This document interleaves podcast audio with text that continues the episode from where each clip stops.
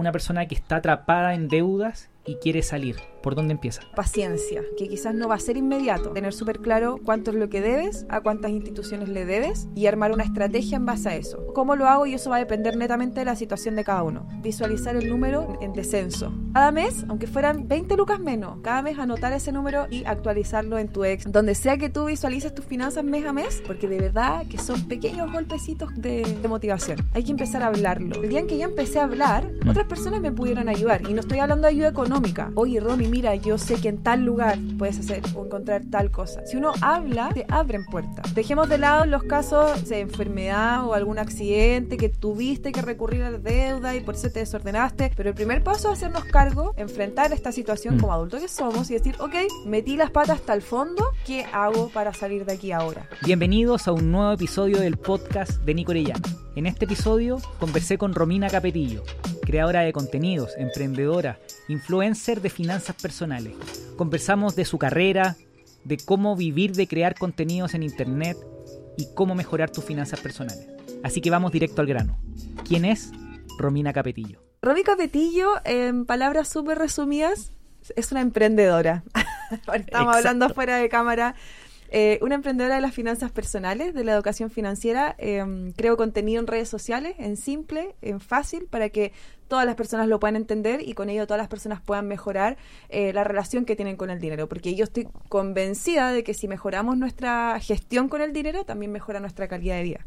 Perfecto. Y antes de la creadora de contenido, de la emprendedora, ¿qué hacía ahí? Oh, mil cosas. Emprendí como tres veces, eh, tres, cuatro veces. Tuve una marca de gorros de lana que los tejía yo, tuve una marca de ropa reciclada que hacíamos con mi hermana, eh, la marca de gorros de lana con mi esposo. Tuvimos un emprendimiento con mi esposo también que queríamos armar como una aplicación de limpieza, como el Uber de la limpieza, que tú en tres clics tuvieras un limpiador en tu casa, que Ok. hiciera el aseo o lo que tuvieses que limpiar. Eh, vendíamos eh, lentes que revendíamos en verdad. Un montón de emprendimientos. También quise ser actriz muchos años. Eh, traté de buscar y de abrirme espacio en ese mundo actoral, que no me fue bien. y eh, aparte también trabajé en el mundo de las inversiones desde... Fue mi primer trabajo formal en Euramérica, una compañía de seguros, después en capitalizarme con, con- en el rubro inmobiliario y después en consorcio también, Perfecto. compañía de seguros. Perfecto.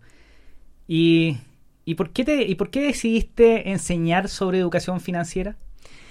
Nace desde, desde la experiencia propia. Yo en el 2015, bueno, desde que, desde que yo fui mamá muy chica, a los 21 años, y nos fuimos a vivir a esa edad con mi esposo, eh, nos compramos un departamento, nos fuimos a ir juntos, pero no teníamos idea de nada de lo que era gestionar nada, básicamente. Entiendo.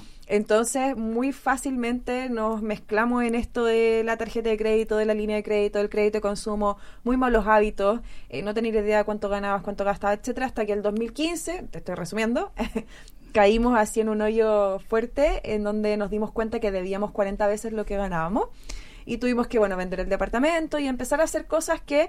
eh, en ese entonces era un poco para, para sobrevivir, ¿cierto? Para salir de, de este hoyo gigante y salir de las deudas, empezar a pagar tus deudas, empezar a negociar con las instituciones, eh, darle la real importancia de lo que era armar un presupuesto, ahorrar, invertir, etcétera. Mm.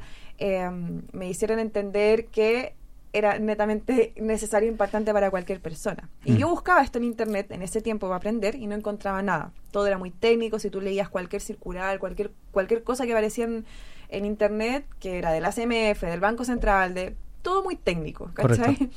Y yo me acuerdo que decía, algún día yo voy a dar charlas para que la gente no se endeude Entiendo. pero muy desde el algún día, nunca fue un plan. Entonces, de pronto, como yo trabajaba con clientes y les explicaba eh, el, cómo invertir, etcétera, eh, y siempre me decían, oye, qué fácil me lo explicaste, oye, gracias, lo entendí súper eh, súper bien, qué sé yo. Mi esposo siempre me decía, Romy, ¿por qué no abres, no abres un canal de YouTube? Y yo como quería ser actriz, eh, encontraba que nada que ver, pues, ¿cachai? Y decía, ¿cómo? Si yo estuve súper endeudada, no tengo ningún título, porque acá es súper importante el título. Yo tampoco tengo. Ah, ya, bacán, somos dos. Somos dos. ¿Cómo no? ¿Cómo yo voy a salir hablando de finanzas más encima? ¿Con qué cara? ¿Cachai? Sí. Y aparte quiero ser actriz, como que no tenía nada que ver. Y nada, hasta el 2019 pasaron varias cosas y ahí mi esposo me seguía hinchando, me seguía hinchando y subí el primer video, pero me dio mucha vergüenza, así que no volví a subir más videos. No, Pasaron como tres meses y ahí volví, y aparte de la pandemia, y fue como ya, hagamos esto en serio. entiendo. El, eh, síndrome del impostor. po. Claro. Estaba ahí. Eh, A mí me pasa lo mismo, mira, porque cuando, cuando yo, yo era muy chico, ponte, cuando empecé em- a emprender el 2007, eh, yo pedí un crédito, al- un, un super estudio del Santander. Ya. Con 21 años no lo pude pagar, me sobreendeudé, eran ponte 6 millones, se convirtieron en 13 millones con deuda, finalmente no lo pagué, me la castigaron, eh, y finalmente me acuerdo que pagué como 2 millones y me la sacaron del sistema. Eh, y aprendí muchísimo. O sea, aprendí de deuda castigada, aprendí a negociar con los bancos, si no tenía nada que me, me pudiesen quitar, entonces no había nada que ellos pudieran ir a buscar. Eh, ¿Tú crees que la única forma de aprender de finanzas es a golpe? ¿O realmente uno puede ser proactivo con sus lucas y no tener que caerse para poder aprender? O sea, yo creo que uno debe ser proactivo con sus lucas y, y efectivamente hay un dicho que dice como inteligente es el que aprende de sus errores y sabio el que aprende de los demás. Eh, yo creo que uno tiene todo para aprender de Mm. los demás. Ahora, evidentemente cada uno está en su propio camino, eh, todas las, o sea, yo digo, de verdad menos mal que viví lo que viví, porque si no no estaríamos aquí conversando quizás, ¿cachai? Claro. Como todo lo bueno se transforma, se puede transformar, perdón, todo lo malo se puede transformar en algo bueno y todas las anteriores, todo pasa por algo, etcétera. Pero efectivamente, si hoy día existen, por ejemplo, creadores de contenido como yo, como eh, Pancho, Lacaro, Santi, Nico, eh, pucha, el otro día hicimos una junta con un montón de creadores de contenido en, el, en el rubro financiero. Todos están entregando contenido en simple, de valor, que te Sí. afecta día a día, que te impacta día a día, más que te afecta, te impacta día a día. Eh, apréndelo, obvio. O sea, el, el hecho de que tú gestiones de mejor manera tu plata, como te decía, se va a traducir, y estoy segura, convencida de eso, se va a traducir en una mejor calidad de vida. Vas a dormir con menos angustia. El que debe plata se duerme angustiado, Mm. despierta angustiado. Totalmente. Eh, vas a dejar ese estrés de lado. Te vas a dejar de tratar mal, porque uno es como, ¿cómo no soy capaz de poder pagar esta cuestión? Mm. Soy tan poca cosa Mm. y, y- y te, te, te como que machaca fuertemente, entonces rindes menos lo más probable en, en tu trabajo, andas más caizbajo, Sí. tienes más roce con tu familia, entonces si todo eso desaparece, Mm. si gestionas de mejor manera tu plata, vas a andar más, con- no sé si más contento per se, pero, pero sí van a haber menos preocupaciones alrededor. Eh, eh, es una locura y hoy día... ¿Tenía el número de cuánta gente en Chile tiene deuda? Eh, oh, eran, ¿cuánto eran?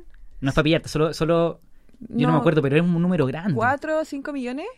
¿Puede Cacha. ser? O sea, debe ser como... Es que no sé si esa es la deuda amorosa o la deuda total. Creo que esa es la deuda amorosa. Ok. Es terrible. Mm. Yo creo que un- es un- debe ser uno de los principales motivos de, de salud mental no poder saber si vaya a llegar o no a fin de mes. Mm. O si vaya a poder con tu, con tus desafíos. Yo me acuerdo que eh, durante la pandemia que todos nos tuvimos que adaptar y que todos tuvimos en problemas, mucha gente no quería sacar a los niños del colegio, aunque le estaban cobrando millones, o no sé, colegios de 600 lucas, de 800 Ujú. lucas, solo para no perder los cupos. Porque si tú sacas al niño del colegio, dos años fuera del colegio, después no te dejan entrar de nuevo.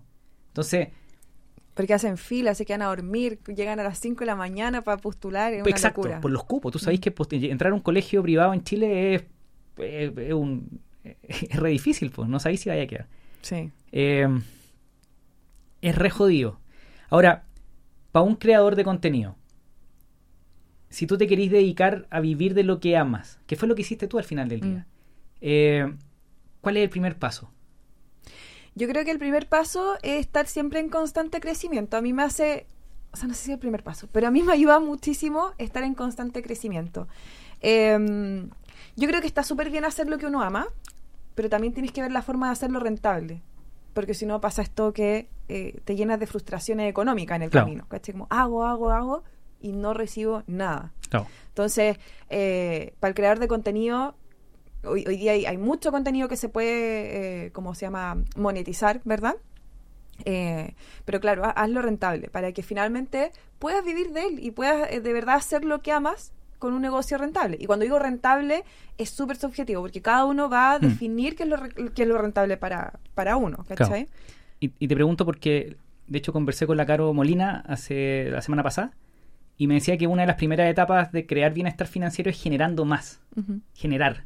Porque una de las razones por la cual te quise invitar fue porque tengo mucha gente de chica, 14 años, 16 años, 20 años, que me, me preguntan, Nico, quiero invertir.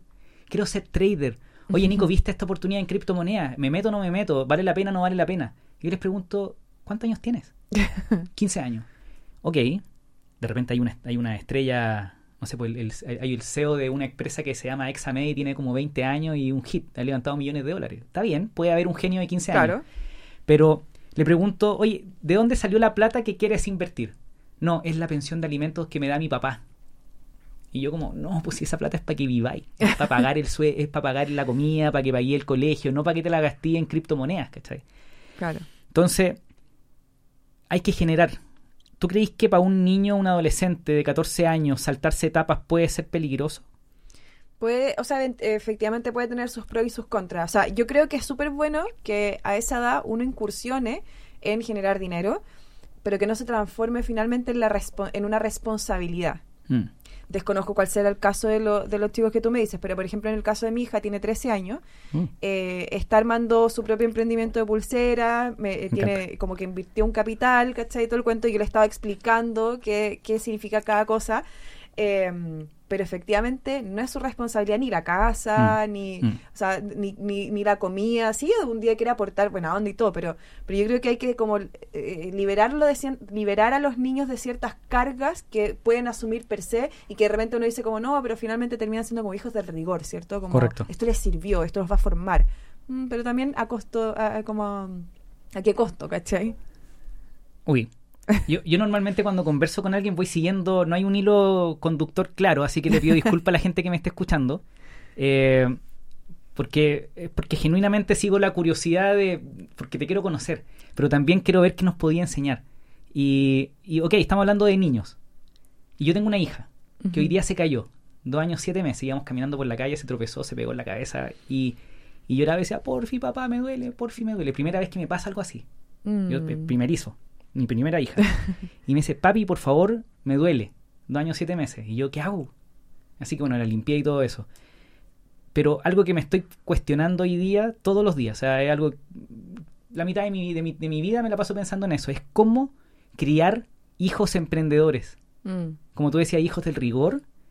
Eh, ¿Tenía algún tip para que tu hijo no la cague después con la plata? Es que yo creo, yo quizá acá me voy a ganar eh, como la mala onda de personas. Pero hay ciertas frases o hay ciertos clichés del emprendimiento que yo no estoy tan de acuerdo. Por favor. Como por ejemplo, el, el que duerme, el que está durmiendo, ya no me acuerdo de la del, pero mientras todos duermen, el emprendedor eh, ¿Trabaja? Trabaja. Que Está bien, cuando uno ama lo que hace, yo no te digo que, que, que realmente en días domingos yo sí trabajo, ¿cachai? Porque amo lo que hago y lo disfruto.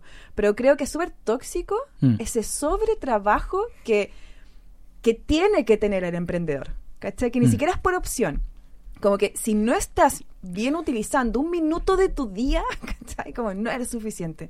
Y eso yo creo que es medio tóxico y creo que es súper bueno en ese aspecto, por ejemplo, ponerse horarios y todo el cuento. Y otro cliché que no me gusta mucho, que lo dijo un, yo me imagino que una persona que admira mucho, que es Steve Jobs, que dice, si no trabajas por tus sueños, vas a trabajar por los sueños de otra persona. ¿Ok? ¿Sí? Y ahí también yo creo que no todo el mundo quiere ser emprendedor. Por supuesto. No todo el mundo quiere Ah, vaya, vaya. Ya. a- a- eh, como, como, como que no, para no todo el mundo su sueño es emprender. Para muchas personas su sueño es servir, es estar acompañando al otro, es estar eh, como, como quizás de ancla en otro lugar. Hay tantas formas de ser un aporte en el mundo, ¿cachai? No necesitamos muchos Steve Jobs o que todos seamos Steve Jobs, si no, no habría incluso eh, como no, no habría sistema ni, ni, ni cómo se llama este ecosistema de, de emprendimiento, ¿verdad? Porque Total. necesitamos de un montón de piezas y no solo las importantes son los que, pum, tuvieron esa idea brillante y, y volaron la cabeza. Entonces yo creo que, ¿a qué voy con esto? Primero, identifica si realmente quieres emprender.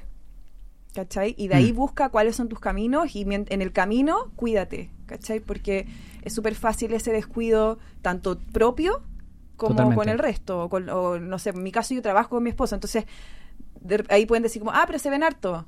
Sí, pero trabajamos, ¿cachai? Obvio. Y de repente es súper tóxico porque no hay espacio para otra cosa que no sea trabajar también. Correcto. Entonces nos acostamos, es como, oye, bueno, sí, ¿cachai? Y no hay quizás otro tema porque estamos los dos rayando con el mismo tema. Entonces yo creo que ahí hay que cuidar, hay que cuidar los espacios propios y los espacios también con tu círculo íntimo. eh, eh, entiendo perfectamente el punto. Yo creo que efectivamente no todos tienen que ser emprendedores. Yo cuando digo, porque yo quiero que si mi hija, por ejemplo, quiere hacer lo que ella quiera, yo la voy a apañar. Si ella me dice, Nico, o sea, papá, papá quiero ser eh, ciclista de montaña y tirarme eh, de cabeza por una montaña, yo le voy a decir, vamos. O sea, no, no hay problema. Yo creo que el, la pregunta más bien es, eh, ¿cómo lo hacemos como responsables de su bienestar? Mm. No solo físico, porque podemos, podríamos hablar de eso, pero aprovechando que estamos hablando de finanzas personales, Mm. creo que las, finanzas personales es un, es un elemento clave en el bienestar de la persona. Sí, ¿No es cierto? El wellness incluye bienestar financiero. de todas maneras. Entonces, de repente, yo subo, yo subo a Valle Nevado en bicicleta. Y mientras yo voy pedaleando, me, me adelantan camionetas gigantes con bicicletas gigantes, carísimas arriba. Y me adelantan a toda velocidad. Y yo miro para adentro por quién está manejando y son niños. Entonces, ¿cómo hacemos que esos niños sean responsables? No solo con su, con su vida, sino que también con sus lucas. Mm. Eh, ¿Será enseñarles interés compuesto? ¿Enseñarles a emprender? ¿Enseñarles a tener su presupuesto? ¿Qué estás Mm. haciendo tú con, ni- con una niña de 13 años? Yo creo que todas las anteriores, eh, por ejemplo, yo a mi hija de 13 años le doy como una mesada. No es gran dinero, pero sí es dinero que ella sabe que es dinero que tiene que tener para el mes. Entonces ella sabe que una parte es para el ahorro, otra parte la tiene que dejar para invertir, otra parte para sus gastos y eh, le inculco siempre que deje una parte para donar, donde sea que ella quiera donar, que le llamamos el dar. Dar a quien tú quieras dar. Puede ser una persona, puede ser una corporación, una fundación, lo que tú quieras. Eh, y ahora este año quiero incorporar el, ciertos costos que son como de su cuidado personal eh, para ver cómo nos funciona, a ver cómo ella se organiza, por ejemplo, con sus mascarillas. ¿cachai? Con sus Que- cositas que quiera comprarse. Claro. Entonces, eh, no, ma- eh, sí, claro, son máscaras faciales o cosas así, ver si nos, cómo nos resulta con esa distribución. Yo Perfecto. creo que ir dándole a medida que van creciendo, porque ya va a cumplir 14, pequeñas responsabilidades para que ellos en la práctica, donde más uno aprende es en la práctica. Eh, nosotros lo sabemos porque en la Obvio, práctica aprendimos obvio. de la deuda. Ojalá no tuviera que ser así en, en mala, en- en- de mala forma. Si uno en la práctica le puede hacer a los niños entender o aprender ciertas cosas, yo creo que eh, esas Claro. cosas nunca se olvidan y después quedan. Y no tan solo en la práctica, con el ejemplo también. Si yo le enseño todo el tiempo que sí, que el cuidado, que el ahorro, no sé qué, y pido Rappi constantemente y malgasto mi dinero, Claro, ¿cachai? ¿Qué le estoy enseñando yo? claro. ¿Y sabes por qué me di cuenta de eso? Porque yo tengo una hija, tengo una de 13, bueno, 14, 8 y una de un año. Y a la del año aprendió a comer con la cuchara porque nos veía a nosotros. Correcto. Yo le puedo haber dicho mil cosas. Y aprendió porque nosotros nos veía los cuatro sentados comiendo con la la cuchara. cuchara. Nos miraba y se echaba la cuchara. Y de verdad que hacía, ella se miraba su mano y nos miraba las manos y, y así aprendió a comer. Después la de 13, claro, te entiende con palabras, pero siempre va a estar mirando tu ejemplo. Entonces también hay que tener ese cuidado de lo que yo estoy haciendo. ¿Y cómo, cómo se llama tu hija de 13? Antonia. La Antonia, por ejemplo, ¿cómo sabe cuánta plata tiene en su cuenta de ahorro? Bueno, ella tiene eh, una aplicación, Tempo. ¿Ya? Entonces ahí ella va mirando y Tempo es súper intuitiva, súper fácil. Maravilloso. Eh, ve su finanza, entonces, uh, gasté tanto en eh, Starbucks, pues, fanática de Starbucks. No, maravilloso. No, ¿por qué te contaba? Porque escuché a un emprendedor tecnológico en Twitter que él decía que quizás era más chico el niño, porque no, no, no tenía acceso a, una, a un tempo que es la Ujú. aplicación móvil, quizás tenía siete. Y tenían una cuenta, pero la cuenta ta- estaba en un Excel. Ya. Entonces, para poder enseñarle al niño el concepto de interés compuesto, el ítem, porque tú me dijiste, tenía una- un ítem de ahorrar, de invertir, de gastos, de donación, ¿no es cierto? En el ítem ahorro, esa cuenta generaba un interés mensual. Ya. Entonces el niño lo iba viendo todos los meses y sabía que si sacaba plata de, de la cuenta de ahorro iba a dejar de ganar esos intereses. Entonces Mm. era muy visual para el cabro chico. Claro. Entonces lo encontré impresionante. Bueno, a la Anto le pasó lo mismo cuando al principio eh, tenía sus inversiones y el año pasado, bueno, todavía siguen rentando súper negativo, y, pero al principio tenía como menos de lo que había puesto. Como ha puesto todos los, los meses, hoy día ya tiene un poco más. Y lo veía. Y lo veía y yo decía, me quitaron plata. me robaron plata casi. Eso bueno. Entonces era como ahí entrar a explicarle, no, esto funciona así, mientras tú no rescates no has perdido ni has ganado. Y ella me decía, eh, todavía no, no genera la pregunta de a dónde se va esa plata. Yo sé que se viene esa pregunta, más técnica, sí, la Claro. respuesta, pero, pero por ahora ella ya entendió que eso lo tiene que dejar ahí a largo plazo, si es una inversión y bla, bla, bla, y tiene por otro lado ahorro, que es, un, es, un, es mucho más líquido, gana muy poquito, pero es, es enfocado al ahorro. Entonces, por ejemplo, le sirvió para sus vacaciones, que se, le gusta comprarse sus pulseras, sus aros, sus cosas. Y, o no sé, po, después ella me dijo, quiero juntar para la próxima Navidad, quiero yo hacerle regalos a usted. Ella tiene sus propios objetivos finalmente y eso también es bonito, ponerle objetivos. Sí. No, y a los 13, 14 años ya. Ya, ya está, estáis por perderla ya, po. está muy grande ya. Como Sí. que yo me acuerdo que a los 15 años fui, o sea, me acuerdo absolutamente todo lo que hacía a los 15 años. Quizá era, era de este porte, o sea, yo soy chico, era más chico aún, eh, pero ya se- me sentía súper independiente y hacía mis Mm. cosas. Antes de seguir hablando como de, de, de- como tips de inversión, me gustaría saber cómo es trabajar con tu marido. ¿Es, es muy difícil? ¿Cómo lo hacen para no matarse? Yo creo que eh, uno conoce a su pareja como pareja y después tú la conoces como compañero de trabajo. Claro. Nosotros nos conocimos como compañero de trabajo eh, y nunca dejamos de trabajar juntos. Emprendimos juntos con la... ¿Y se el- conocieron en Capitalizarme o antes? No, en Puma. Él era mi, mi jefe. digamos. Perfecto. Perfecto. Y ahí eh, después emprendimos juntos, pusimos esta, esta marca de gorros de lana que fueron como siete años que estuvimos con esa marca y nos iba súper bien.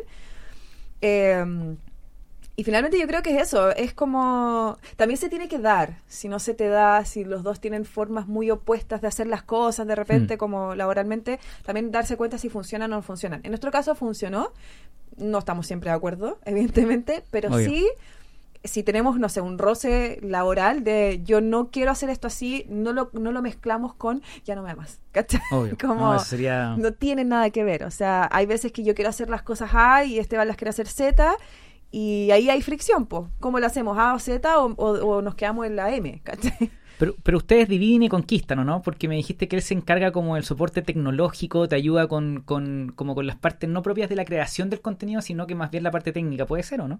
Claro, yo soy más la parte como la cara visible, la que sabe el conocimiento más técnico, por así decirlo. Él igual tiene harto conocimiento en finanzas personales, pero, pero yo, yo mucho más en ese aspecto. eh, también en la parte como creativa y somos bien creativos los dos, entonces de repente él me manda un reel de, de, de idea o de repente me dice, Romy, podías hacer esto, y ahí lo grabo y todo. Y por otro lado, él se encarpa- encarga de las campañas, por ejemplo, cuando, cuando hacemos eh, publicidad o todo lo que tenga que ver con embudología de los cu- de, de- del curso gratuito, de, de los cursos eh, después online, todo, toda esa parte como técnica, como el Obvio, backup, obvio. lo ve.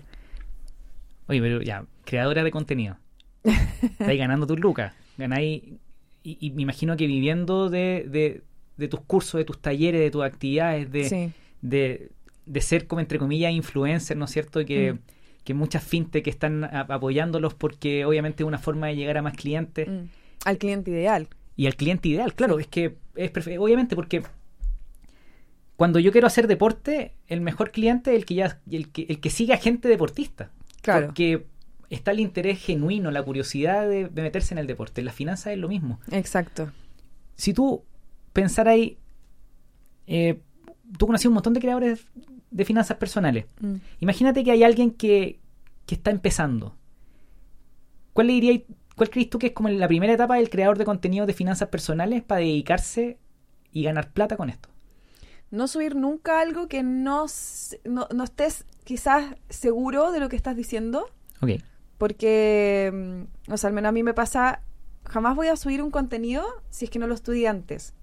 No siempre vamos a tener todas las respuestas, no digo eso, pero, pero, pero estudiar bien el, el video que vas a subir antes, o sea, el tema, ¿cierto? Obvio. Y em, como, por otro lado, como que suena opuesto a lo que estoy diciendo, pero como lanzarse, no esperar a que sea lo que te decía, como perfecto, Claro que sí. porque el mejor video es el próximo. No, totalmente. Siempre va, va a ir mejorando. Eh, hay un hay un chico que me encanta que se llama Gary Vaynerchuk. Gary B. Y Ah, Gary creo que lo sigo. es un loco de marketing seco. Sí. Eh, esto ya lo dije en algún episodio, pero él, por ejemplo, tiene 14 millones de seguidores, que es una locura. y tiene y de repente sube un reel que lo ven 2.000 personas. Mm, Y tú, y tú sabes lo que son 2.000 views. No es nada. Entonces, para alguien que tiene 14 millones, Obvio. o sea, tú, tú esperarías por lo menos 300.000 views mínimo. Mm, Pero él sube de repente contenidos de 2.000 views y le da lo mismo. Los deja ahí, no los borra. Crea contenido. Como tú Mm. decís, el, es como jugar lotería. O sea, cada publicación que uno hace se- es que es como jugar en el casino. Puede tener la posibilidad de hacerse viral y que la gente te conozca, ¿no es cierto? mm. Pero esa es la primera etapa, construir audiencia. Sí. ¿Cuál es la siguiente etapa? ¿Cuál es el primer producto digital que tú hiciste que, donde como dijiste, ok, ya tengo una audiencia? ¿Cómo gano plata? Eh, fue, fue muy como pedido. Me- a mí me preguntaban si yo tenía algún curso de, de finanzas. Y eh, me topé con la Caro Molina, que ahí la conocí, Pancho, Pancho que le decimos que es el Tinder de las relaciones eh, como humanas. Sí, Dijo, tienes que conocer a la Caro Molina, porque ustedes van a hacer Sí. match. Sí. Y conocí, me conocí con la Caro y hicimos match. Efectivamente, la Caro es bacana, es una galla súper generosa. Tenemos historias reparecidas como con las finanzas también. Eh, y, y nada, pues ahí empezamos, me- ella me ayudó con la creación de mi primer curso. Esa fue la primera forma en que yo pude monetizar mi, mi cuenta, porque claro, uno empieza a subir contenido y, y- y quizás la gente cree que es súper fácil llegar a subir un videito, no sé qué, pero hay N trabajo detrás, desde la, lo que te decía, la investigación del tema que vaya a hablar, de ahí después grabáis el video, lo editas, Obvio. le pones música bonita. Y, y- y- y solamente para darte muchos puntos, también hay toda una carrera para atrás. Claro, O sea, hay 20 años de, de actuación, de vender propiedades, de vender, de entender de finanzas, donde tú llegáis y, ok, tenéis la expertise de hablar en cámara, tenéis la expertise de vender productos financieros. Ahora me lanzo, ¿no es cierto? No es tan fácil como del día a la mañana. ¿Cuánto tiempo pasó desde, desde que dijiste voy a crear mi primer contenido en TikTok, desde que le perdiste el susto a, a Instagram y empezaste a vender ese primer curso? Mira, el primer eh, eh, video yo lo subí el eh, noviembre del 2019 y en diciembre del 2020 yo eh, estoy casi segura, sí, diciembre del 2020 eh, lanzo el primer, Primer cu- curso. curso Gestiona tus finanzas, aunque odies los números. Y en, en- en- en la venta de todo eso, ¿me podéis contar cuántos alumnos tuviste? Sí, el primer curso fueron eh, 25 25. y era súper como amateur, o sea, era la transferencia eh, a mi cuenta, Sí, cuenta claro. Romina, ¿cachai? Como muy, muy desde Eso cero. lo vamos a arreglar con Welco y Fly Club, te lo prometo. Eh, la Caro Molina me acuerdo que su primer curso vendió 45. Fueron 45 alumnos. Hoy día tenéis miles. Sí, hoy día llegan. Es que aparte yo tengo. eh, todos los meses estoy vendiendo un curso. Entonces no tengo programas más largos por ahora. Son algo que estoy trabajando sí. Eh, y claro, cada, cada curso se inscriben 80, de ahí para arriba. Dependiendo del curso, dependiendo del taller. El, el tema. Ajá. Y también hacía el evento, po.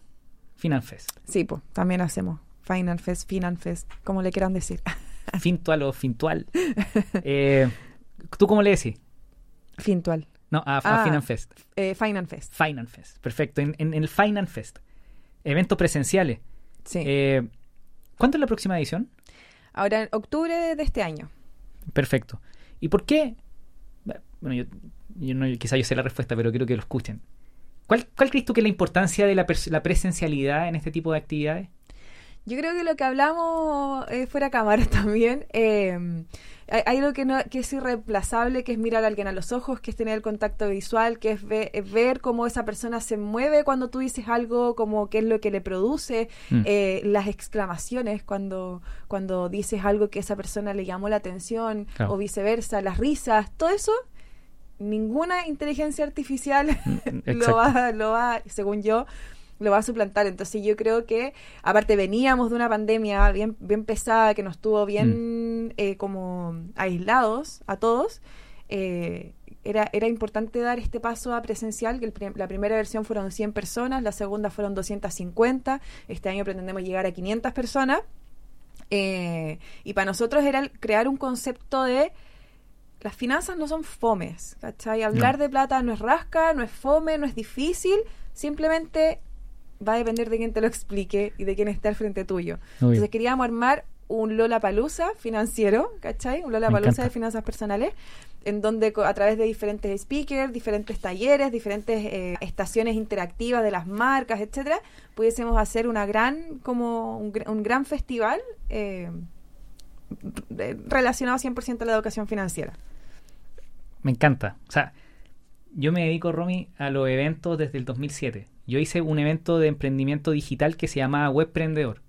y, y, me pasaba un poco lo mismo que tú me contáis, como ese síndrome del impostor, cómo voy a hacer un evento para hablar de emprendimiento tecnológico si yo no tengo ningún emprendimiento. y me acuerdo que el primer evento que hicimos llegaron como 300 personas. Y de ahí estuvimos haciéndolo como 8 años. Eh, y, y por eso nació Welcu también. Entonces, yo creo que un evento te puede cambiar la vida. O sea, yo he visto desde socios que se, que, se conocen en un evento, matrimonios que se conocen en un evento.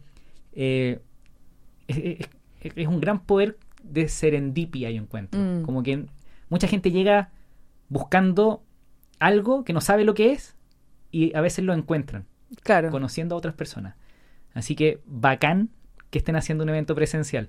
Entonces, como creadora de contenido, tenéis cursos, tenéis mm. eventos, tenéis talleres. Eh, ¿De qué otra, de qué otras formas que estáis pensando o, hoy día estáis monetizando tu carrera como creadora de contenido, como emprendedora? Otras dos eh, fuentes de ingreso provienen de las colaboraciones que hacemos con, que hago con marcas. Ok. Eh, hay algunas marcas que te pagan mensual, como ya te quiero por seis meses, por tres meses, otras que te pagan solo por campaña específica. Eh, y ha sido curioso porque me han contactado incluso marcas que no tienen nada que ver con la, las finanzas, como Column, Líder. Y yo, bacán, porque uno llega a más, a más gente. Y yo mientras claro más gente, bienvenido sea, ¿cachai? Total. Eh, y son campañas entretenidas también. Y otra fuente de ingreso, proviene de charlas que hago en, empresas o en eventos que me, que me han contactado. Ahora sí viene el, el, mes de la el mes de la mujer. Ah, no, el 8 de marzo también ahí tengo algunas invitaciones hablar porque las, inversiones y las mujeres también han sido un, es un espacio donde no ha sido muy propio de ellas, pues siempre ha sido un espacio que ha sido más partícipe el hombre históricamente. Entonces ahí también hay harto que hacer. Eh, hay una chica que es increíble, que es la Fran Varela. No sé si te suena. La Fran Varela tiene un, un, emprendimiento que se llama Ada ah, Financiera. Ada Financiera lo conozco. la vamos a invitar. Ya, bacán. Porque, o sea, el podcast, porque ella ah, que pase, Fran. porque justamente ella le, le, habla a emprendedoras mujeres. Sí, Y ella me contaba, pues claro, eh, las mujeres muchas veces, no sé cuál es la razón real, no soy psicólogo ni nada, pero me contaba que, que muchas no, como tú decías, y como que sienten que rasca, sienten que no debería ser tema, como que no logran empoderarse de su plata. ¿Por mm. qué tú crees que le pasa eso a una mujer y que quizás al hombre no es tan no, no, le pasa tanto? Porque yo creo que nunca se habló desde otra vereda, po. En el fondo el, hombre, el eh, sostenedor económico, la mujer era, era, la que estaba en casa. Y tienes que pensar que recién nuestras generaciones vienen un poco a romper ese molde. Ok. Y aún nos cuesta. Como, como el tema del, de Disney, la princesa y el príncipe, la princesa es princesa y el hombre el que anda luchando contra los demonios y los Claro, y que bacán si quieres ser príncipe y tú princesa, si ese no es el punto. Yo, no voy a criticar aquí a una mujer, por ejemplo, que hoy día no quiera trabajar y quiera quedarse en la casa, bacán, si el hombre quiere hacer, eh, quedarse en la casa, o sea, cada uno haga lo que quiera, pero a lo que voy es que no es una como una sentencia de que así tiene que ser. El tema es que, claro, a mí, por ejemplo, siempre, la otra vez conté esta historia, yo, yo siempre quise ser bailarina de ballet. ¿Cachai? Y como a los dos se lo comenté en un almuerzo familiar. Y un tío me dijo, no, pero ya estás tarde tú deberías haber entrado a los cinco años. Seguramente para él en ese tiempo la cosa tenía que ser así. El punto es que yo nunca ni me lo cuestioné. Claro. ah, ya listo, chao. Como siguiente capítulo. Claro. ¿Cachai? Eh, si desde siempre ven, tenemos esa figura de que el hombre es el sostenedor, la mujer es la la que o hace las peguitas por hobby, ¿me entiendes? Entonces, ni siquiera nos vamos a cuestionar si es un espacio para nosotras. Claro. ¿Me entendí? Entonces, ahí es cuando empiezan como estas eh, personas o personajes o emprendimientos, lo que sea, a romper con esos eh, estereotipos. O sea, las finanzas no son solo para hombres. Correcto. No son solo para gente experta, no es solo para la gente que tenga plata. Y, considerando que, que el tema de las lucas es parte de todas las personas, pues. Porque, ok, un, argumento podría ser que a los hombres les gustan más las cosas, a las mujeres más las personas. Como el típico ejemplo que hay más enfermeras y más ingenieros, pero la plata la manejamos todos. po. Exacto. Y, y si estamos preocupados de la salud mental, tener un control de las lucas, yo creo que es clave, ¿o ¿no? O sea, de todas maneras, sí, hay, hay dos cosas que, independiente de quién seas, cuánto ganes, dónde naciste, cómo creciste, bla, bla, bla, bla, hay dos cosas que nos van a impactar a todas las personas, la salud y, la fina y el dinero. Entonces, yo conozco gente que gana, no sé, 15 palos al mes y están quebrados, no les da, y están ahogados en las deudas mes a mes. Gente que gana 400 lucas y ha podido ahorrar y ha podido salir adelante y ha, Mm. y ha crecido y bla, bla, bla. Y lo mismo a la inversa. Gente que nació con lucas y la hizo bien y gente que eh, gana el mínimo y que no puede salir de esa, de esa rueda constante. Entonces, más allá de eh, dónde naciste, qué estudiaste, cuánto ganas van tus papás, cuánto ganas tú, etcétera, eh, la gestión del dinero, como tú bien dices, la vamos a realizar todos, bien, mal, más o menos. Ahí es donde está la educación financiera, ahí donde entra el protagonismo de la educación financiera. Mientras más herramientas yo tenga, voy a ir dando como los, no, no asegurado, pero voy a ir caminando más por encima de, de- de cemento que por arena, ¿cachai? No, eh, totalmente de acuerdo. Ok. Eventos, talleres, colaboraciones, charlas y conferencias. Estáis empezando a generar más. ¿Cómo estáis gestionando hoy tus lucas eh, eh, como en el mindset financiero? ¿Cuál es la diferencia entre la Romy Capetillo del 2023 a la del 2018? ¿Cuál crees tú que fue el switch más importante que hace diferente hoy día tu, tu patrimonio, tu gestión del patrimonio? Eh, lo más importante es que dejé la queja de lado. Yo era muy quejona y, muy... Creo que quizás tiene que ver con falta de madurez de repente, que no tiene que ver con la edad. Uno puede ser maduro obvio. Eh, o madurar en diferentes áreas en la vida. Soy muy inmadura para otras cosas, qué sé yo. Y, y rico también, pues. Sí, de todas maneras. Pero, pero me costaba ver como que cuesta asumir la responsabilidad. Entonces, para mí, yo tenía tres excusas que hoy día las visualizo tan bien. Una era, si yo ganara más plata, solucionaría mis problemas económicos. Si yo tuviera un título, yo no estaría pasando por esto. Porque yo podría optar a una pega donde me pagaran bien, qué sé yo. Y la tercera era, ah, si yo tuviera un sueldo estable, porque yo toda la vida, sueldo variable, ventas, entonces yo me excusaba en esas tres excusas, me, me aferraba, perdón, a esas tres excusas y em, ninguna de ellas me sacó de las deudas. ninguna de ellas, ni convencerme de que me faltara el título y hice cosas para lograrlo. O sea, Obvio. gané más plata, la quemé. Me puse a, estu- a estudiar ingeniería comercial en plena crisis financiera. No pude pasar el año porque no la podía seguir pagando. Traté de buscar y tuve un sueldo estable. Me fue como el ajo. Porque me decía, pero si gano más vendiendo. O sea, ni Obvio. yo me entendía. ¿Cachai? Claro. Eh, Pero una búsqueda. es una búsqueda. O sea, finalmente, y yo soy bien taurina, como que soy terca. Que, Y, y, y- quejona, no sé, con, con el mundo externo, con tu marido, con tu familia, con tu, con tu hijo, o, o erais como exigente contigo, o ambos. ambos, pero soy bien de quejarme con el, con mi grupo íntimo íntimo, o sea, iba a mi trabajo, nadie me iba a escuchar quejándome, Está bien, está bien, está bien. ¿cachai? Pero sí a mi esposo, ¿me entendís? Como, sí, a, ni- a nivel como más íntimo y finalmente lo que, lo que me, la gran diferencia que veo hoy día es que sí, hoy día me frustro igual, hoy día hay días que no estoy de, de buena, hoy día sí también estoy lidiando con diferentes cosas, el hecho de que tenga mi situación financiera más tranquila, más estable, no quiere decir que mi vida ya no tenga problemas, obviamente Obvio que no. pero sí eh, eh, trabajé como esa, esa, mm, no sé si es esa tranquilidad, pero en el fondo como decir ya, a ver, chao queja, ¿qué puedo hacer para solucionarlo?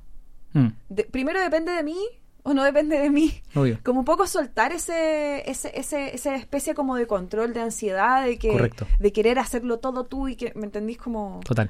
Entonces yo creo que más que quejarme, busco cómo puedo solucionar lo que me está pasando.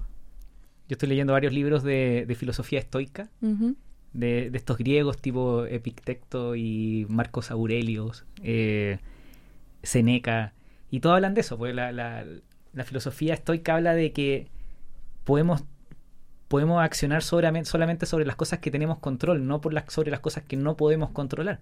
Claro. Y, y normalmente la ansiedad viene de, de, de cosas que no podemos controlar. Y cuando empezáis a, a ejecutar sobre las cosas que sí podéis controlar, Mm. baja el estrés, baja la ansiedad, baja, baja como estar esperando cosas que nunca llegan, llega como el momento, la realidad actual. Mm. Tu realidad actual, ¿estáis contenta? Sí, súper contenta. Súper contenta porque estoy em, trabajando en algo que ni lo hubiese, pero ni pensado hace tres años atrás. De verdad, cuando yo partí Instagram, no fue con ningún objetivo de decir, en dos años más yo voy a estar aquí, aquí, aquí, ¿cachai? No, No. fue, de verdad, ha sido un camino que me ha sorprendido mucho. Obviamente ahora ya sí empiezo a visualizar cosas para el futuro, sí quiero lograr eh, ciertas metas que tengo en mente, ciertos sueños que me gustaría concretar. Eh, pero hoy día estoy súper contenta por, por, por el trabajo que tengo, que es súper demandante, eh, cuesta mucho, a mí me cuesta, me ha ido, me ha costado como armar mi horario, yo soy bien buena para la tecnología, era de cuando chica mi mamá era la que me cortaba el, el- el- la, la Nintendo. Te y- levantaba el teléfono. eh, sí, o sea, siempre, ¿cachai? Y me acuerdo que mi, esperaba que mis papás se acostaran a dormir y yo prendía de nuevo la Nintendo, me ponía a jugar, ¿cachai? O sea, siempre, siempre con la tecnología como, como súper, eh, me, me he llevado bien, ¿cachai? Y por lo mismo tengo un rasgo bien como obsesivo también, entonces me cuesta soltar, entonces, no sé, una tontera la que voy a contar, pero no soporto ver notificaciones pendientes. O sea, Entiendo. yo no entiendo esas personas que uno se mete y tienen, no sé, o- 10.000 correos, ¿eres yo. tú? No, y no puedo, no puedo. Te juro que no puedo. Tengo WhatsApp, tengo que responderlo. Me voy a demorar quizás, pero yo no paso mi día sin eh, que, que, ¿cachai? Entonces, de repente, como tengo ese rasgo medio obsesivo, puedo pasar mucho rato respondiendo mensajes y le Claro. respondo a todas las personas, ¿cachai? Entonces, me tengo que poner horario. El... Yo, yo creo que mi, mi- mi hermana dice que yo soy, primero, que yo era autista cuando niño y que hoy día tengo déficit atencional con hiperactivo. Eh, déficit atencional hiperactivo. Y que es básicamente, yo solo puedo ponerle atención a lo que me da curiosidad. ¿Ya? Si no tengo curiosidad en algo, no pesco. Mi señora me quiere matar todo el tiempo. Y es una lucha, yo, o sea, Nico, es tu señora. Tenéis que escucharla Claro. y hacerle caso y ayudarla. Por supuesto que nos ayudamos un montón. Pero, ¿a ti te pasa algo como eso? Como si no te interesa, te cuesta concentrarte. Sí. ¿Y Me qué haces para manejarlo? Es que yo creo que ahora es como también uno aprende, pues parte del aprender a relacionarse, si alguien te está hablando. A mí me pasa con dos situaciones, cuando es muy técnico lo que me estás hablando y, y quizás no lo hiciste muy fácil de entender, no, no, no conecto, pum. Y de verdad que cuando digo no conecto, o sea, yo puedo estar literal en la luna en ese momento, ¿cachai? Como... Y, y- y no me cuesta nada. Pero cuando me concentro, es brillante lo que sucede porque, de hecho, no paro de pensar en eso que, que- Claro. que- en lo que me concentré, ¿cachai? Claro que sí. Hay un, yo sigo a un, me, me gusta mucho la neurociencia y estoy siguiendo a un, que de hecho es el podcast más seguido del planeta, si no me equivoco, que es el podcast que se llama Uberman Lab, de un Ah. doctor de neurociencia de Stanford que se llama Andrew Uberman. Y Andrew Uberman explica esto muy bien con, en términos de dopamina. La, por ejemplo, el Ritalin, que, se, que se lo dan a los niños hiperactivos para que se concentren, el Ritalin es dopamina. Cuando una persona que es desconcentrada sigue su curiosidad, al seguir esa curiosidad lo que libera tu cerebro es tener neurotransmisor que se llama dopamina. Por eso es más fácil concentrarte en algo que te llama la curiosidad que llenar un Excel que, que te queréis matar. Entonces está ahí llenando el Excel y por lo menos a mí me pasa, yo puedo estar o leyendo un libro que no me interesa. Estoy leyendo el libro, leo una página y miro el teléfono. Leo otra página y leo el teléfono. Y digo, ¿qué estoy haciendo? Este libro no me interesa. Chao. Entonces, es muy, muy personal, Mm. pero yo creo que es un superpoder. Porque cuando uno se puede concentrar al nivel que muy poca gente puede lograrlo es cuando conseguís grandes resultados. Sí, pues. Bueno, a mí cuando chica me daban calcibronat, que, ¿Qué es eso? que a mí me decían que era para eh, como vitaminas, ¿Ok? pero si tú googleas calcibronat, ¿Qué era? Es una cuestión como para inducir el sueño, en el fondo. Era para que yo dejara de ser inquieta. Yo era muy inquieta. Bueno, soy inquieta. No sé si vas a ver el video todo el rato tocándome las manos, mis pies todo el rato moviéndose. No importa. Eh, yo me acuerdo que una vez mi mamá, en un colapso, como. yo- mira, me decían terremoto con pata. Así me decían cuando chica. Pelota ping-pong. Ese Pero- era mi apodo. Eh, Y un día mi mamá me dice como, por favor, quédate quieta, quédate quieta una vez por todas, cinco minutos. Así, yo la vi tan estresada y yo intenté quedarme quieta. Y yo intentaba, intentaba, intentaba, pero no lo podía, como que No necesitaba moverme, necesitaba. Y, y a mí me dan calcibrana para inducir el sueño. Mira, eh, eh, solo si hay hay gente que le interesa el tema del déficit atencional porque es, es- es algo que hoy día está afectando no solamente a los niños, que es- me, me explicaba la Caro Molina, que es como un retraso en la madurez eh, como mental, pero también le está pasando a los, a los adultos. Por el, por el consumo de teléfono y cosas, están cambiando algunos patrones y está haciendo que adultos caigan o empiecen a, a sufrir déficit atencional. Y, y uno piensa que de repente el, me- el- el medicamento como que no, no, no, no se lo di a los niños, porque ¿cómo, cómo, cómo, cómo? Pero este neurocientífico de Stanford, Andrew Uberman, si lo quieren seguir, síganlo, su podcast es, incre- es increíble, él dice que de repente medicar no es tan malo, Mm. porque a veces tú podéis transformar a, un- a una persona que... Y pasa mucho, la gente que siente que como que procrastina, como que esos que están frente al computador y no hacen nada, y se les pasa la hora, y se les pasa la hora, y se les pasa la hora, y se ponen, y se ponen ansiosos, y, y afecta su salud mental, después tienen crisis de ansiedad porque no están avanzando en su trabajo, en su, en su, en lo que, lo que sea que están haciendo. De repente, una pequeña dosis, obviamente hay que diagnosticarlo, hay que medicarlo y todo bien, pero una pequeña dosis, por ejemplo, de, de, de Ritalin podría explotar tu, tu, tu creatividad, tu productividad, muchísimas cosas. Ahí hay una película que Bradley Cooper se tomaba una pastilla y era como brillante. No sé No. si la viste. Total, po. No la he visto. No la he visto. Pero cuando te digo que era brillante era así como ya, eh, película, po, Mi, mi hermana es periodista, pero hoy día trabaja como ingeniero de software en Microsoft. No me preguntéis cómo lo logró, pero ahí te das cuenta que las carreras dan lo mismo. Y vive en Estados Unidos. Y mi hermana me dice que desde que ella empezó a tomar un medicamento para su, su ADHD, que es ah, déficit atencional, es como un, tiene un superpoder. Y yo converso con ella. Y yo le digo, ¿qué te pasa? ¿Por qué andáis tan... ¿Te fumaste un pito, bueno? Estés, como, no sé, estés como en la nube, como tranquila, que... No, no, Nico, ¿qué, ¿cuál es el problema? Y como que me habla con una tranquilidad. Entonces, nada, para los que tengan déficit atencional, vayan a ver a un especialista y, y capaz que los, los puedan ayudar. Mm, Pero bueno, tú me hablabas del bienestar, de que erais muy quejona. mm. Eh, tú decías que era un poco de inmadurez, pero, pero uno también se sigue quejando, ¿no? De repente sirve para avanzar, porque uno, Ujú. eh, uno se pone como autoexigencia, oye, ya llegué, no sé, pues, a esta cantidad de miles de seguidores, oye, ya vendo esta cantidad de plata con mis cursos. Tú te seguís quejando, po. ¿Hay alguna queja inti- in- in- interna o no? De quiero llegar más, más lejos. Sí, sí, siempre. Aparte que yo creo que también depende mucho de la personalidad y mm, yo creo que uno, el, la- el alma creativa tiene algo de competitividad, que no es malo, pero tiene que tener algo de competitividad, un alma creativa, para que... Yo, yo creo.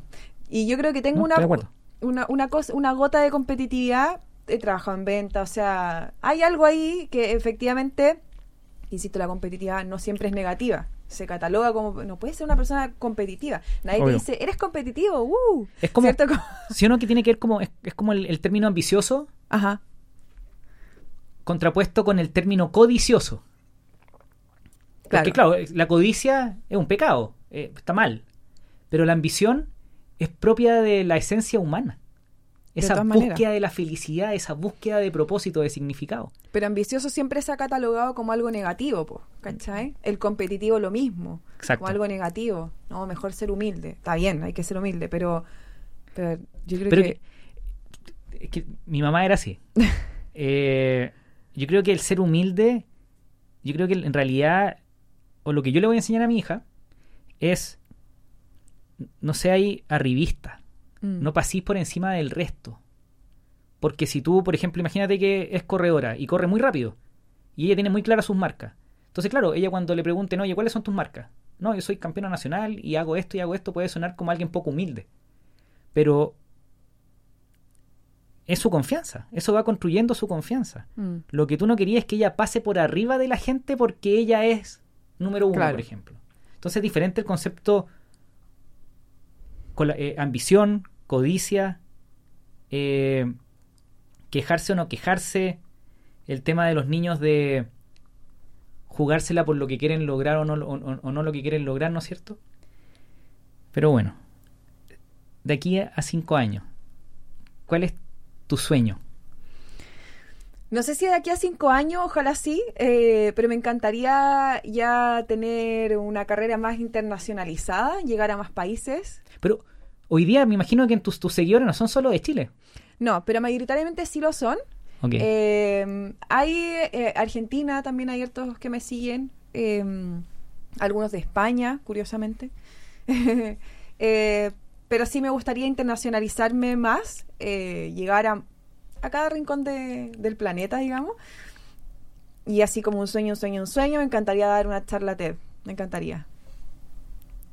En Monterrey. En Nueva York. Maravilloso. ¿Y sabía hablar inglés? No, así que ahí tengo un desafío. O sea, no, ya, fui súper, muy, muy dura. Sé, he ido a Estados Unidos, cuando voy, hablo, me defiendo, pero para dar una charla no. Es difícil. pero... No tengo un inglés nativo, ¿cachai? Bajo, no. Lo encuentro la raja. Ahora es cosa de hacer la ingeniería inversa, pues. Tenéis que tomar un curso de inglés. Sí, pues. O mejorarlo. De hecho, fue como, ya, ¿qué quiero hacer esto? Ya, tengo entonces que tomar este curso de inglés, está dentro de mis planes de este año, eh, que en verdad tengo que partir ahora en marzo. Lo que pasa es que yo creo que los papás, mamás me van a entender, como que parte el año, para enero y febrero, tú me vas a entender cuando vaya al colegio. No, no, ya me toca jardín ahora. Ya, pues caché, como que enero y febrero es como que partió el año. Sí. Pero como que en marzo eh. realmente parte tu año, ¿Y tú te fuiste de vacaciones y llegaste recién? Sí, pues. No, eh. Bueno, eh, te recomiendo Políglota. Sí, lo tengo. Bueno, de hecho estaba conversando con ellos. El Carlito Aravena, gran amigo, de hecho ahora está creando contenido. Sí, me encanta. lo he visto, lo encuentro bacán. El LinkedIn, el Carlito es una máquina. Tiene, no sé, 20.000 seguidores en LinkedIn, ah, que es un montón de gente. Y... Oye, LinkedIn es como una comunidad. Yo soy muy poco usuaria de LinkedIn, pero he cachado que es una comunidad brígida, como bien potente. Mira, yo creo que una de las razones por las cuales a ti te ha ido bien, al Pancho Ackerman le ha ido bien, y, y para qué hablar de los gringos y de los extranjeros influencers que les va bien, es porque las redes sociales cambiaron su algoritmo por culpa de TikTok. o sea, por culpa, no, sino que gracias a TikTok. Eh, pasamos de un algoritmo de, de un algoritmo social de, interés social a un algoritmo de intereses. Mm. Entonces, cuando partió Facebook, te acordás que tú publicabas algo y lo veían tus amigos y los que te seguían. Hoy día en TikTok tú publicáis algo y se te puede hacer viral. Por ejemplo, yo subí un video em, en TikTok que tiene, ponte, 5 millones de visualizaciones. Y yo tenía 3.000 seguidores. Entonces, ¿cómo, cómo pasáis de, que, de publicar algo a 3.000 personas y que se, se viralice? Mm. Eso es gracias a TikTok. Instagram hizo el mismo proceso. El Instagram, el 2012, también era un grafo, eh, grafo social. Entonces tú publicabas algo y te veían tus amigos, nadie más. Era muy difícil que tu contenido saliera de, de solamente tus amigos. Y, y, con los Reels, Instagram abre esta cuestión al, al, grafo de mm. intereses. Ok, lo mismo está haciendo LinkedIn. Entonces tú publicas un contenido en LinkedIn y tiene el mismo potencial de viralidad que tiene TikTok y que tiene Instagram. Entonces tú podéis publicar una pieza de contenido y tenéis ponte a 10.000 seguidores en LinkedIn, pero podéis llegar fácilmente a 400.000 visualizaciones, es la misma lógica. Así mm. que sí, LinkedIn es como más comunidad porque es una comunidad escrita, es, es, profesional, ¿no es cierto? La gente está como en su contexto más ordenado. Claro. Como su traje y, miren, miren mi currículum, esto es todo lo que he hecho. Pero si no lo estáis usando, yo creo que es una gran oportunidad de hacerlo. Mm. Te lo recomiendo 100%. Yo, yo lo tengo medio votado porque he estado probando diferentes métodos. Eh, ahora estoy muy, muy, muy, muy entusiasmado con, con Instagram porque me ha funcionado bien. Pero estuve un mes y medio en LinkedIn, donde publicaba todos los días, me puse como un, objetivo y publicaba, hice como una grilla de contenido y empecé a publicar. Y pasé de ponte 1500 seguidores a 5000 seguidores en, en 45 días. Mm. Y, y, se empieza a mover todo. Te empiezan a escribir. Eh, como que hay la gente, incluso la gente que, son tus seguidores y que no te estaban siguiendo, les empezáis a aparecer. gran, gran elemento para agregar al, a los activos que tenéis en movimiento. Sí, pues bueno, mi esposo me dice, YouTube, LinkedIn, son como lugares que uno tiene que estar igual. Y los YouTube Shorts. Sí, también. Que el problema es que tú subís YouTube Shorts y no te pesca nadie. Eh, entonces como que, como que te desanimáis. Pero pero también el mismo, el mismo potencial. Si tú subís un short, se te puede hacer viral. Y de ahí empezáis a crecer. Entonces, si alguien me preguntara, yo veo que a los, al- igual que al Jimmy Lavin, eh, la mayoría de los creadores que están creciendo ocupan las, la- las herramientas sociales que tienen más potencial de viralización. Y yo encuentro que hoy día, por, por supuesto, que es TikTok, Instagram, YouTube Shorts y LinkedIn. Mm. Eh, Twitter no tanto, aunque se supone que también, pero no Mm. tanto. No uso Twitter en verdad. No, no, no, no uso. Eh, Romy, país cerrando. Eh, ¿Qué le diríais a una persona que está atrapada en deudas y quiere salir? ¿Por dónde empieza? Qué difícil porque uno lo está pasando tan mal en ese momento. Es tan, tan, tan complejo. eh, pero lo primero es que, no, que, que, que hay que tener como la paciencia, como trabajar esa paciencia, ¿cachai? De que quizás no va a ser inmediato. O sea, lo más probable es que no sea inmediato. Entonces, trabajar esa paciencia y así en temas súper prácticos es arma un, o sea, tener súper claro cuánto es lo que debes, a cuántas instituciones le debes eh, y armar una estrategia en base a eso. Pago las más chicas primero, Mm. pago las más caras primero. Estoy en condiciones para pedir una consolidación de deudas. ¿Cómo, cómo, cómo lo hago? Y eso va a depender netamente de la situación de cada uno. Pero tener súper claro cuánto debes, a qué le debes, porque con eso, al visualizar tus números, tú vas a poder tomar una estrategia, vas a poder decidir, ya voy a hacer esto, esto, voy a empezar por esta deuda primero, me voy a acercar a este banco primero. Pero más importante que todo eso, es la parte como práctica, como de número, más importante que todo eso, a mí me sirvió mucho visualizar el número en, en descenso. Entiendo. Cada mes, aunque fueran 20 lucas menos, cada mes anotar ese número y actualizarlo en tu Excel, en tu eh, planner, donde sea que anotes tu... tu ¿Tú tenías un planner? tu- yo tengo un planner. eh, se agotaron, sí, ya. Pero um, donde sea que tú visualices tus finanzas mes a mes, haz, haz que baje ese número. Porque de verdad que son pequeños golpecitos como de como shot de, de motivación.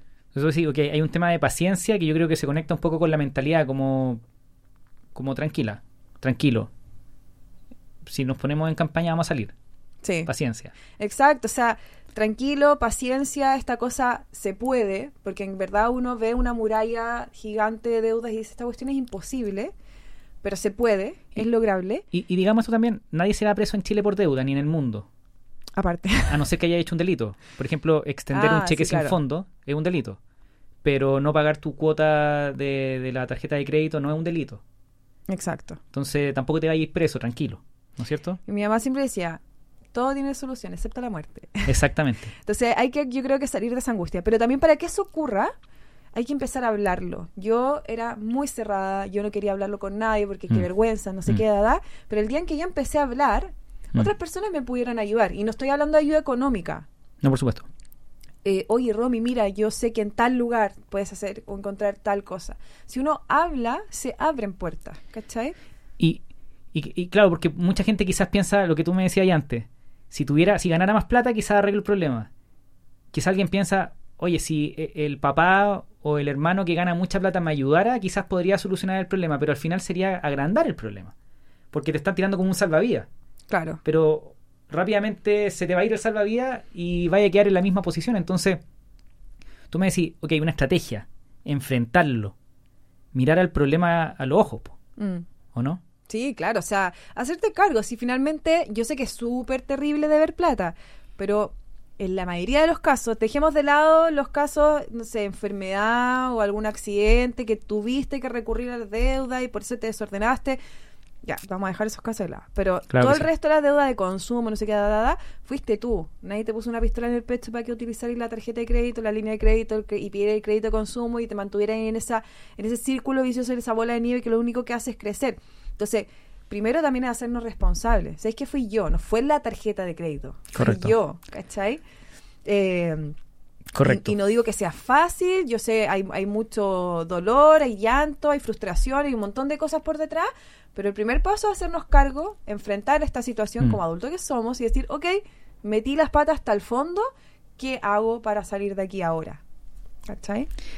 Eh, es difícil ese tema hoy día, en- especialmente en países como en Latinoamérica, en Chile también, con el tema de las lucas, como, como culpar a los bancos, culpar a terceros por tu por tu poca educación financiera. Es que volvemos a lo mismo. Porque Yo estoy de acuerdo. solo, solo un punto, ¿estáis de acuerdo? Por ejemplo, el CAE. que este, este, este financiamiento para pagar la educación. Todos quisiéramos que la, que la educación fuera gratuita, estamos de acuerdo. Pero es, un- es una tremenda herramienta para ir a estudiar. Mm. Entonces, decir como que el CAE es el culpable de todos mis problemas y no decir, oye, ¿sabéis que búscate un trabajo y, y paga el CAE y olvídate? Eh, ¿Cómo se balancea ese? Como, Es que yo creo que eh, hay, hay dos cosas.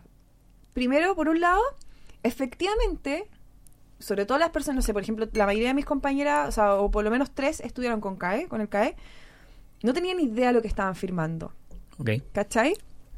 Eh, ni ella, ni sus papás, ni... O sea, final, francamente fue un... Fue, fue, fue irresponsable de alguna manera, ¿cachai? Entonces yo digo, eh, claro, está toda la información en línea, están las circulares en línea, pero lo que te decía, en, en chino mandarín, nadie las entiende. Entonces, cuando vas a sacar una tarjeta de crédito, alguna vez Mm. alguien te preguntó, oye, ¿cuánto cupo quieres? Mm, ¿Sabes todo lo que te podría pasar si es que no pagas en el, Mm. en el día de la fecha? En general nadie lee los contratos. Entonces hay, hay una responsabilidad compartida. Yo como consumidor tengo el deber de leer los- lo que estoy firmando, porque si yo puse la firma, quiere decir que yo estoy de acuerdo con la chorrera de papeles que, que me están haciendo firmar. Pero por otro, por otro lado está el Ejecutivo que no, no hizo ningún esfuerzo en querer explicarte Total. y que está apurado, entonces mejor firmemos rapidito, no sé Claro. qué, ¿cachai? Pero yo, yo soy de la idea, por ejemplo, de ya, el, el- digamos, los bancos son una mierda. Es Y eso no va a cambiar. Yo no creo que sean tan una mierda. Yo, lo que creo es que hay como una. Ya, no hay educación financiera, pero el que te le estés quejando de que no la hay, no te va a sacar del problema. Que es lo, Exacto. Que, que es lo que hablaba al principio, Pues- ¿cachai? Podemos decir que objetivamente no hay educación financiera. Y objetivamente, No, eso es, eso es cierto. claro, objetivamente, gran parte del sobreendeudamiento de las personas es porque bla, bla, bla. Pero eso no te va a sacar de las deudas. Correcto. ¿Cachai? Como el, el quejarte, digo. Correcto. Obvio, si mejora la educación financiera, sí. Pero. Yo no, yo no estudié con CAE, estudié con, con un superestudio del Banco Santander, que es lo mismo, pero mucho más caro. Mucho más caro. O sea, yo ojalá hubiese tenido acceso al CAE. Por mis ingresos, por, lo, por mi familia, no podía. Mm. Y estudié con un superestudio. Eh, sí, pues a los 23 años decía, banco desgraciado, eh, voy a editar el mierda. Porque yo te lo hice, yo te lo hice, yo hice que lo dijeras. Eh, pero el banco desgraciado, eh, yo me quejé, pues me quejaba, me quejaba, me quejaba de que el banco me había puesto en esa situación. Y, ok, me castigaron la deuda, pagué una fracción mínima de lo que tenía como deuda, pero mientras antes yo me hice cargo de que mi vida financiera era mi responsabilidad y de absolutamente nadie más, y que ninguna queja colectiva iba a arreglar mi situación personal y la de mi familia, en ese momento, que haber sido como el 2014, desde 2007 hasta el 2014 pasé harta pellejería, aunque tenía mi trabajo y todo, pero mis finanzas personales eran un, des- un desmadre. Pero el 2015 dije, ¿sabéis qué va? Se acabó. Y empecemos a ver en qué invierto, en qué propiedad, en esto, ordéname, ga- gasta menos de lo que ganáis, ta, ta, ta. Me empoderé. Y desde ese minuto empecé a construir patrimonio. Hoy día estoy súper tranquilo porque tengo cierta libertad financiera que, que, que puedo contigo acá y no tener que estar en la oficina o en una oficina, etcétera. Pero ese empoderarse es clave. Eh, de todas maneras, porque es, es un poco con lo que con lo que está relacionado con las pensiones. Que hay personas, o sea, no, hay un evidente desconsenso, o sea, descontento, perdón, eh, general de que nadie está conforme con las pensiones que tienen, no sé, por ejemplo, yo no estoy conforme con la pensión que tiene mi papá, mi papá no está conforme con su pensión, etcétera, etcétera, para la cantidad de años que trabajó, etcétera. Pero que yo me dedique a quejarme de aquí hasta que me pensione, para que me mejoren mi pensión, a mí no me agrada ni me acomoda. Yo prefiero trabajar en paralelo. Si la cuestión se arregla y llego a los 60 años y tengo una super pensión porque encontraron la, el- la fórmula idónea y perfecta, bacán. Correcto. Pero no, no voy a dejar eso como a disposición de un otro, ¿cachai? Me encanta. Y ya para ir cerrando, solo porque estoy, estoy cuidando tu tiempo, o si no te tendría aquí tres horas más. eh, yo creo que los creadores de contenidos tienen un tremendo potencial, porque ustedes pueden ayudar a, a la gente a empoderarse, a decir, oye, no tenéis que esperar que el político de turno, que, que al final, para mí toda la política no, no me va a solucionar mi vida en la familia, sino que soy yo, mis amigos, mi familia, la gente que quiero, la gente que admiro.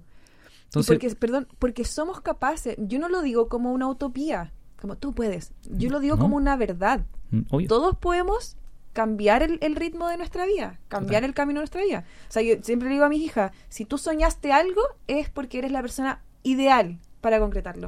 Eres, eh, fue para ti. Total. Ese sueño fue para ti. Tú conocí muy bien a Gabriel Cid, Ujú. capitalizarme.com. Él, ¿te acordás que trabajaba en una kamikaze? En- administraba la kamikaze de La Serena. Sí. Y él soñaba con ser emprendedor.